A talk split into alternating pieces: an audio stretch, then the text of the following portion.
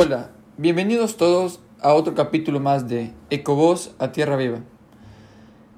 En este, este capítulo se denomina Conspiración Ganadera y traje como invitados a dos estudiantes de la Universidad de Cuenca, que son Paulo Añasco y Marinés Coronel, y dos de la Universidad San Francisco de Quito, que son Raiza López y John Montesinos. Este es mi primer proyecto para el Grupo ASU y mi nombre es Martín Proaño.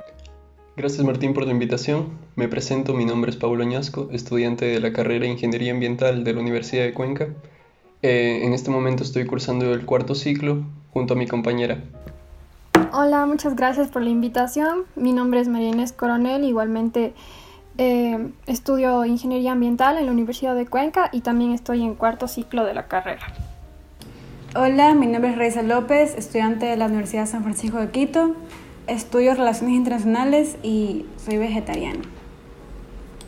Hola, soy John Montesinos. Eh, actualmente estoy en cuarto semestre de la carrera de Ciencias Políticas en la Universidad San Francisco de Quito y bueno, te agradezco mucho Martín por invitarme a tu podcast. Bueno, gracias chicos. Yo sé que sus comentarios van a ser súper valiosos. Bueno, en este podcast hablaremos sobre diferentes temas relacionados a la ganadería, como por ejemplo la ganadería y sus impactos negativos al medio ambiente, cómo solucionar los impactos negativos que causa la ganadería, los grupos minoritarios, en donde se encuentran vegetarianos, veganos, ambientalistas, que al tratar de buscar soluciones, nos, para tratar de buscar soluciones a estos problemas, somos discriminados. Entonces, en esta discusión hablaremos sobre la contaminación que causa la ganadería al agua, cómo afecta el gas metano, muchos no saben cómo afecta el gas metano, la erosión que causa el sobrepastoreo, los litros de agua que se gastan para alimentar a, a todo este sector ganadero, cómo se, deforestan, cómo se deforestan los bosques para sembrar ganado y lo peor de todo, cómo maltratan a estos seres vivos. Bueno, eh, como datos y curiosidades, eh, yo tengo un informe que presentó la FAO, Organización de Naciones Unidas para la Alimentación y la Agricultura. En este informe se explica que el sector ganadero es responsable del 9% de las emisiones de CO2 procedente de las actividades humanas, o sea, eh, ya sea la industria o en este caso más específicamente la industria ganadera. Este informe se dio en el 2006 ya pueden imaginar los cambios que, se han suscitado en todo el transcurso de ese tiempo, más de una década y media de, del informe aquel. Pero este porcentaje es más elevado en, en cuanto al óxido nitroso. Genera el 65% del origen, que es 296 veces más el potencial del CO2 en, en este calentamiento global. Bueno, el 37% del metano producido por la actividad humana es 23 veces más perjudicial que el CO2. Esto como dato para iniciar eh, nuestro, nuestra introducción. Bueno, yo quería hablarles un poco sobre la agricultura y la relación que esta tiene con la ganadería. Y es como sabemos que la ganadería es una de las actividades más contaminantes en la actualidad. Esta es como hace el mayor uso de los recursos naturales que tenemos. Aproximadamente, como sabemos, el 30% de la superficie terrestre, eh, obviamente libre de hielo, es usada por la ganadería y también por la agricultura. Ahora, en un contexto de Latinoamérica, eh, cerca del 80% de la deforestación, por ejemplo, de la selva amazónica, es debida a la necesidad de dar cabida a las explotaciones ganaderas. Y esto es un porcentaje muy alto y el cual nos deberíamos preocupar mucho. Ahora, eh, aproximadamente también como 1.500 millones de hectáreas de toda la tierra son utilizadas para plantar cultivos. Y eh, básicamente este alimento no solo es destinado a los humanos, sino mayoritariamente es destinado a la ganadería. Y lo malo de estos es que son monocultivos de soya y otras hortalizas que también pueden ser genéticamente modificados y que solo son destinados a la alimentación de los animales. Eh, bueno, eh, algo que decía Marinés que me parece súper interesante, habla de eh, la agricultura em, relacionada a esta ganadería. Ahora ustedes me preguntarán, ¿cómo la agricultura puede afectar al cambio climático? ¿Cómo puede esta empeorarla? Bueno, el uso del suelo de esta agricultura es responsable del 17% del total de las emisiones de gases de efecto invernadero. Estos son datos eh, que yo he, este, he hecho un curso de la ONU que, bueno, determinan este porcentaje.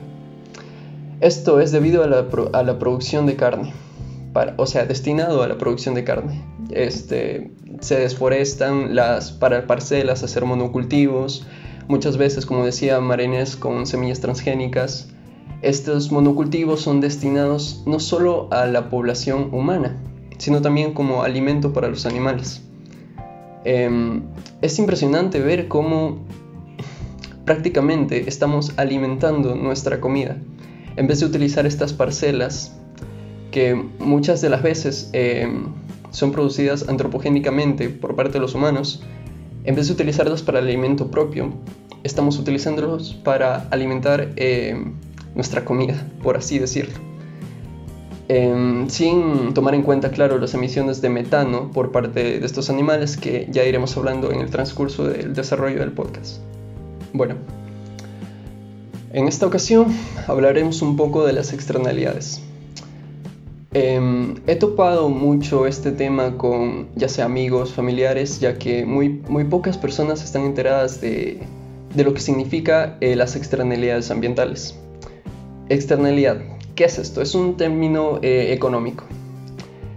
Em, es este valor que no se toma en cuenta, en este caso, externalidad ambiental, ese valor que no se toma en cuenta para eh, reparar los daños ambientales causados al planeta por esta acción eh, de producir carne, en este caso. Tiende a hablarse de estas externalidades en muchas ocasiones como efectos intangibles, quiere decir que no se les toma muy en cuenta.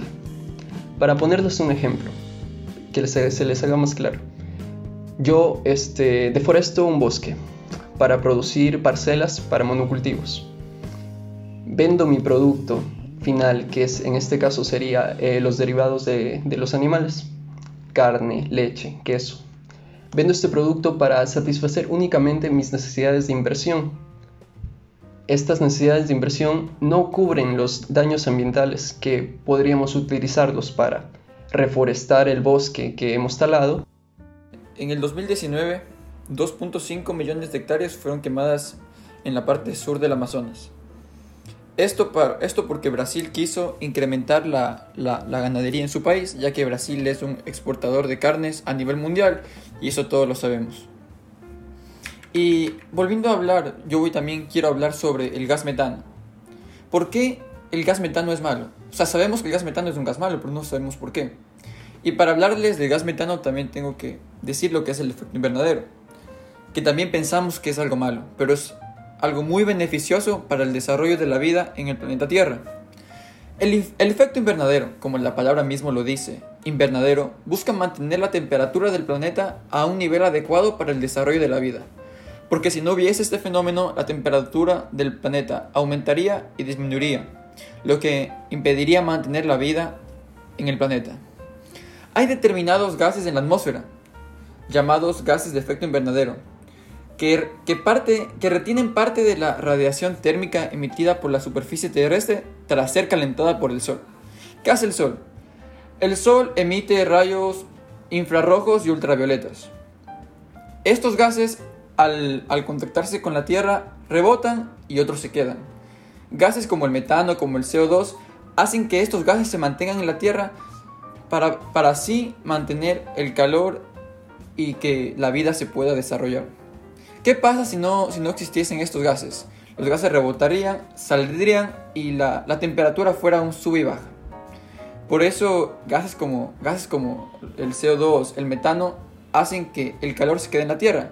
¿Y qué pasa cuando hay mucho gas metano o mucho CO2 en la Tierra? Pues aquí existe lo que, denominamos como calentamiento global. La Tierra se sobrecalienta, los glaciares se, derriten y el nivel, el nivel del, mar, sube y por eso se da el calentamiento global. Por eso, por eso el gas metano es, muy malo para el planeta Tierra. Y es súper interesante lo que tú dices, Martín, porque lo que no sabe la gente es que las vacas son el principal emisor del gas metano. y lo hacen mediante o la boca o el excremento o también en las flatulencias que tiran. Y el gas metano, como dijo Paulo, es 23 veces peor que el dióxido de carbono. Y eso es algo que, bueno, como el documental del que estábamos, viendo, Conspiracy, nos dicen que muchas páginas web ocultan que la ganadería es el principal contaminante del medio ambiente. ¿Y por qué lo hacen? Porque tienen intereses de promedio, intereses gubernamentales, de, que no van a recibir apoyo de ciertas personas poderosas o de ciertos grupos que los van, prefieren tener como que más apoyo que más gente que esté en contra. Y eso también es súper interesante con lo que estaban diciendo. Eh, bueno, es algo este, muy importante lo que dices acerca de estas organizaciones, ¿no? Eh, lo que yo puedo entender, en mi opinión, es que estas organizaciones, al ser eh, no gubernamentales, muchas de ellas, no todas claramente, este, también sin fines de lucro, porque buscan dar este mensaje de, de apoyo al cambio climático, ¿no? No tienen un sustento fijo en cuanto a su economía, ya sea para publicidad o para seguir manteniéndose en busca de la lucha de estas campañas. Bueno, em, tenemos aquí un problema, un, arma de doble filo, como se dice comúnmente, ya que al buscar este, soluciones a temas como las emisiones de dióxido de carbono a través de autos, em, otras vías de energía renovable, dejando al lado este problema que, según los datos que puedo estar leyendo y he visto en los últimos tiempos, es mucho más importante. Martín. Claro, y no solamente eso, sino que las heces, todo ese tipo de, de desechos, porque, porque lo pueden utilizar como abono, pero la gente ya no lo hace, siempre desembocan en dónde? En los ríos o digamos llueve muy fuerte y esa, esa, toda la lluvia hace que estas aguas se vayan también a los ríos. Entonces, que, que conlleva las heces. Y, y, mucha gente bebe esa agua, porque no, no todos vivimos en zonas urbanas como pensamos nosotros. Pensamos que todos vivimos en, agua, en, en lugares urbanos y que todo el agua que consumimos es potable. Porque hay muchísima gente, especialmente en los países subdesarrollados como el nuestro, como toda Sudamérica, que donde la, gente que vive en zonas rurales consume el agua de río, y yo lo he evidenciado. Y estas heces contaminan esa agua mediante, este, mediante coliformes. ¿Qué son los coliformes? Los coliformes son un, grupo de especies de bacterias que se encuentran en las heces de animales. Si, un agua tiene, tiene coliformes, muy probablemente también tenga, tenga virus de estos animales. ¿Y qué enfermedades podría, podrían causar? Causan diarrea y vómitos causan disentería, que es una inflamación en los, intestinos, que también te da diarrea y vómito. Y diarrea crónica. La diarrea crónica te puede llevar incluso hasta la muerte. Y yo sí tengo una anécdota. Este, tengo una, anécdota que contar.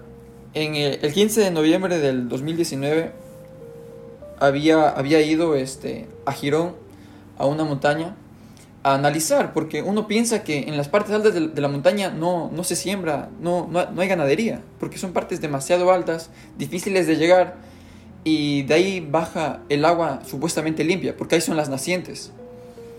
Entonces fui a esta montaña, ahí en Girón, y en, en busca de, de, llegar al lugar más alto para conseguir estas muestras de agua.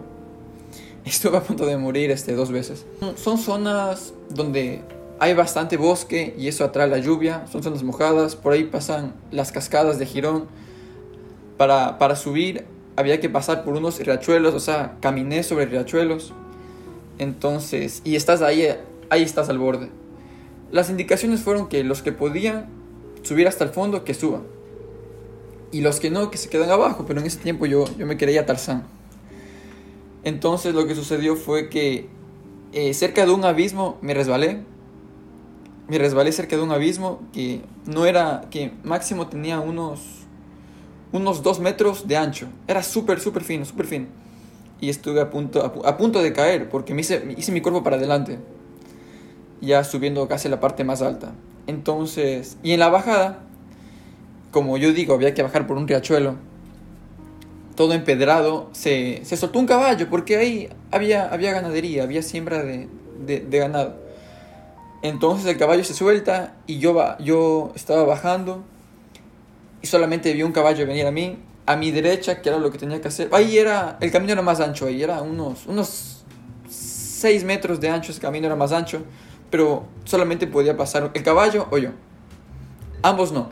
Entonces el caballo bajando a máxima velocidad, yo ahí también queriendo bajar más de, más de 500 metros en, en 10 segundos, porque ese caballo iba mucho más rápido que yo. Casi me atropella, yo me hice a un lado y me sujeté de unos arbustos que tenían de alto un metro y medio. Porque al lado de esos arbustos había más barranco. Entonces esa fue la segunda ocasión en la que estuve, estuve cerca de morir.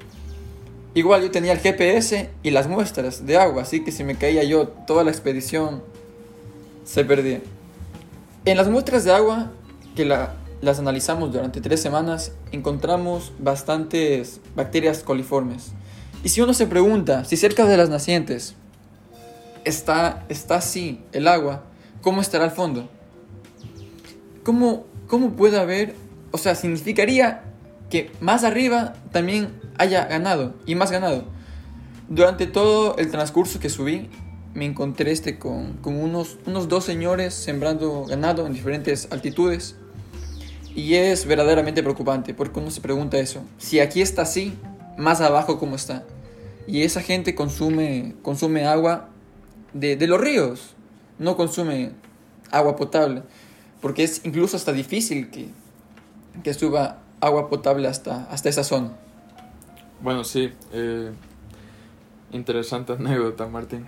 Eh, lo que yo quería retomar es esta, bueno, parte de la introducción de lo que mencionaba eh, Paulo sobre, sobre este, este dato que nos daba de que el 9%, ya en 2006, ¿no? El 9% del CO2 era parte del sector ganadero. Eh, este dato que nos daba Marinés de que el 80% de la deforestación en Latinoamérica es eh, a causa de la explotación ganadera. Y bueno, eh, digamos que ya ligando con esto último que dijo Martín de cómo, cómo se llega hasta explotar zonas que tal vez uno creería que ya no es posible. Eh, se me viene a la mente, bueno, yo, si bien es cierto, no estudio ninguna carrera relacionada al medio ambiente o a la ingeniería ambiental, eh, pero en el, en el campo de la política eh, se estudia algo que, bueno, en realidad en diversos campos, ¿no? Eh, sobre todo en carreras que tengan que ver con eh, fenómenos sociales.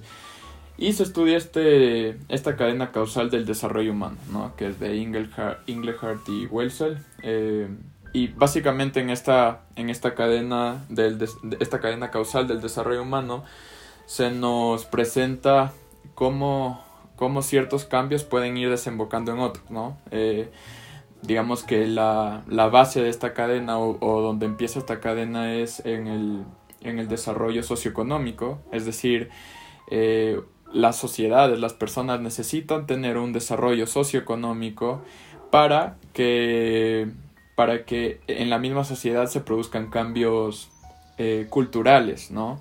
Y estos cambios culturales eventualmente, eh, digamos que se verán traducidos en cambios políticos. Esto, esto, esta pequeña revisión de teoría que les doy es sobre todo para, eh, digamos, de alguna forma buscar una explicación a por qué en, en Latinoamérica hay tanta deforestación y bueno, tanto daño ambiental, a pesar de que somos una zona muy rica también en, en cuestión de biodiversidad, pero sin pretender excusar o, o creer que esto está justificable o que es bueno, creo que aquí hay una respuesta de por qué se da esto, eh, esta sobreexplotación y, esta, y este daño de, de los ecosistemas. Y es que Latinoamérica es una zona que ha sido golpeada económicamente y socialmente históricamente. Es una, es una eh, digamos, es una zona geográfica en la cual, claro, esto que antes se llamaba países de tercer mundo, que ahora se llama países en vías de desarrollo,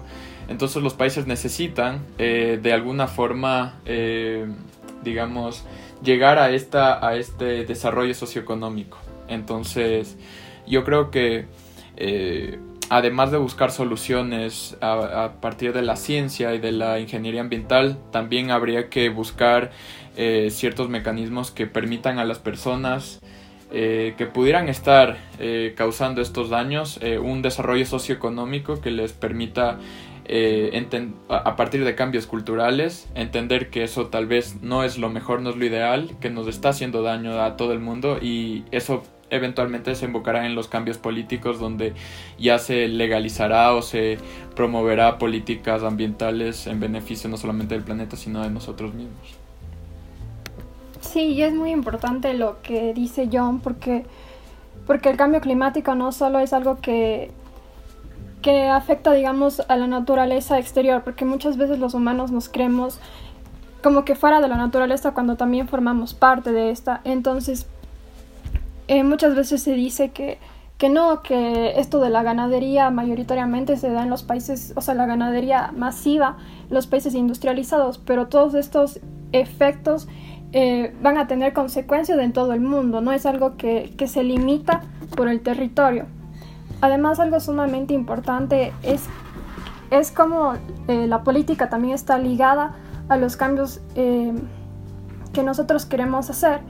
Eh, muchas veces hemos visto cómo los, los líderes ambientales han sido perseguidos e incluso se ha criminalizado sus protestas y todo esto es porque hay una conspiración detrás de lo que significa este negocio de la ganadería, debido a que es uno de los negocios más amplios en el mundo y que más ganancias eh, recibe. Y por eso es importante que también desde la educación se introduzca estos temas, debido a que no son temas que solo competen a a los ingenieros ambientales, por ejemplo. Em, gracias, Marinés. Yo, yo creo que es esencial el comentario que ustedes acaban de dar, ya que la divulgación sobre todo es lo más importante ya. Em, vivimos en un mundo tan globalizado donde lo más importante es lo que hacen las masas. ¿Con qué, qué quiero decir con esto? Que mientras exista em, personas de jerarquía, de nivel, que se interesen por el cambio climático, pero no, esto no se puede aplicar a algo más global. Eh, tenemos que involucrar, involucrarnos más, involucrar a las masas. Y es aquí donde doy paso también a Raiza, que tenemos el gusto eh, de estar entre nosotros. Ella es vegetariana. No sé, Raiza, que nos puedas decir algún comentario acerca de esto.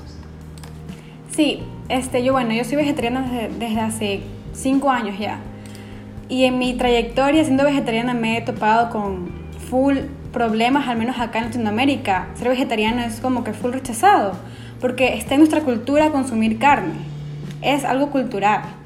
Entonces, bueno, y también he aprendido bastantísimo en realidad. Pero con lo que me he chocado es con bastante gente diciéndome que ser vegetariana es algo eh, que no te va a hacer bien al cuerpo, que te vas a quedar desnutrida, que te vas a tener full enfermedades. Pero bueno, yo me he dado cuenta que es algo full que está arraigado en nuestra cultura. Pero ah, más allá de todo eso, ser vegetariana yo creo que, y bueno, no yo, sino todos, ese pequeño grano de arena que damos nosotros es algo súper importante. Es súper importante. Porque más allá de consumir menos agua mientras nos bañamos o andar en bicicleta en vez de ir en carro a nuestro trabajo, a la universidad, es dejar de consumir carne, es el verdadero problema. Entonces, deberíamos enfocarnos en ese problema especial de consumir carne, de consumir productos animales, pollo, peces, más que cambiar estos hábitos que tenemos.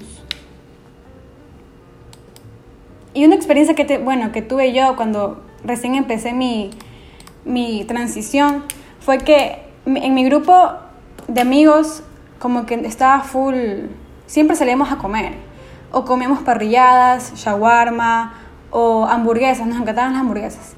Y me empezaron como que a excluir de los planes porque yo no podía consumir nada de esto. Y entonces, como que yo me sentía triste y me sentía sola, pero como que dije, o sea, no vale la pena ponerme mal por estos manes, porque si no entienden que esta es mi decisión de vida, que es algo súper importante para mí, mi alimentación y cómo estoy aportando al medio ambiente, ¿por qué debería salir con ellos? Pero bueno, luego ya mis amigos de verdad como que me, apoyaron full y hasta les gusta lo que yo como, en realidad. Bueno, eh, para... Quería, quería complementar una, una parte de mi participación justo con lo que dijo Marinés, de que esto, eh, el, el tema del cambio, del cambio ambiental, de, del, de toda la, la acción eh, del, del ser humano que está afectando evidentemente al planeta, eh, yo, yo también estoy totalmente de acuerdo que, que no solamente debería, digamos, eh, tocarles a, las personas, a los expertos del tema o a la, a la gente de, digamos, de ingeniería ambiental, de, de, científicos, y por eso mismo trataba de también relacionarlo con el tema de la política y, y de la sociología, de que en realidad esto es, es, un, es un tema que debería ser diametral a, toda la sociedad, o sea, cada quien aportar desde su carrera, desde sus conocimientos y me parece que es, es, es muy importante tener en cuenta esto, ¿no? Porque a veces somos un poquito irresponsables y, como que le cargamos toda la toda el, la labor a quienes saben, a los expertos. Entonces, eso. Y solo para, digamos, también dar una pequeña eh, experiencia y se da la casualidad de que soy amigo de Raiza en, digamos, en la universidad y bueno, yo era una persona tal vez escéptica en el tema del vegetarianismo, no, no creía que, que me podían llegar a, a, gustar, a gustar la comida vegetariana hasta que una vez fuimos a una feria vegetal, bueno, vegana en realidad, y la verdad es que es muy, muy recomendable, cuanto menos, o sea, eh, luego ya a partir de eso me acuerdo que probaba la comida que ella comía y, a ver, no es, no es la manera de que háganlo, pero sí es muy, es muy recomendable que traten de involucrarse, no necesariamente de lleno, no tienen por qué ser veganos o vegetarianos al primer día o porque alguien les obliga, simplemente si es que se puede ser eh, parcialmente, creo que también está bien, que eso ya es decisión de cada uno, cada una. Gracias, Raiza John, por sus comentarios. Eh, yo creo que esto viene también un poco a esto de las soluciones. Eh, y como cierre, eh, quiero dar paso a Martín. Martín. Claro, yo voy a hablar sobre las soluciones. La única, la solución más viable que tiene el ser humano para parar con todo esto que ha hecho la ganadería, con todos esos efectos negativos que ha causado la ganadería, es dejar de consumir tanta carne. Si una persona en una semana consume mil gramos de carne, se gastan 6.100 litros de agua a la semana. ¿Por qué? Porque este, en los países desarrollados la, la, ganadería ya no come, ya no come hierba. A, este, a, esta, a esta ganadería le dan cereales para que engorde más. Entonces también hay que, hay que ver cuánta agua se gasta en cereales. El dato que yo les doy es ya completo. Imagínense que una persona que consuma mil gramos de carne a la semana gaste 6100 litros de agua. Me parece algo absurdo. Imagínense una parrillada de un día donde hay más de mil gramos. ¿Cuánta agua se malgasta? También saqué el dato que en México, donde la industria ganadera consume el 50% del agua potable, uno de cada cinco acuíferos está sobreexplotado y el 10% de los mexicanos no tienen acceso al agua potable, que es un derecho fundamental. O sea, la ganadería sí tiene derecho al agua y en exceso, porque imagínense, el 50% del agua potable en México va para la ganadería y que el 10% de los mexicanos no tenga acceso al agua potable. Entonces, la solución más viable para mí es dejar de consumir tanta carne roja a la semana. Está bien consumir carne roja, no digo que esté mal, sino que bajar la cantidad, consumir mariscos, consumir este, vegetales, porque siempre tratamos de poner una, una proteína obligatoriamente, sí, porque sí. Una proteína, me, refiero a comida, a comida este, eh, de carne. Entonces tenemos que, tenemos que bajar eso. También, también para, que no se, para que no exista el sobrepastoreo y para que no se erosionen los suelos. Pasa que a los productores pequeños no les dan, este, no les dan, no, no, no les permiten hacer créditos para que compren más terrenos. Entonces, ¿qué pasa? Con los dos terrenos que tienen, siempre tienen dos terrenos, esto lo investigué yo años en la universidad, he hecho investigaciones. Tienen un terreno, uno en la parte baja y otro en la parte alta. Entonces, y se van turnando ahí. Y con el paso de los años, esos terrenos se terminan erosionando. Entonces, recién ahí buscan comprar otros dos terrenos, porque compran, compran de a dos terrenos. ¿Por qué mejor el gobierno no apoya a estos pequeños ganaderos y les permite hacer crédito para comprar más terrenos? Y si compran más terrenos pueden estar cambiando cada rato de terrenos y no se erosiona. Y eso sí, sí lo he conversado con profesores y es una, una buena solución.